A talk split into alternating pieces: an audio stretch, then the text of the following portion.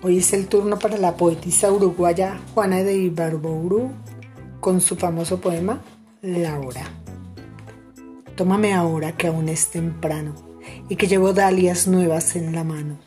Tómame ahora que aún es sombría esta taciturna cabellera mía. Ahora que tengo la carne olorosa y los ojos limpios y la piel de rosa. Ahora que calza mi planta ligera la sandalia viva de la primavera. Después, yo sé que nada de eso más tarde tendré, que entonces inútil será tu deseo, como ofrenda puesta sobre un mausoleo. Tómame ahora que aún es temprano y que tengo rica de nardos la mano. Hoy y no más tarde, antes que anochezca y se vuelva mustia la corola fresca.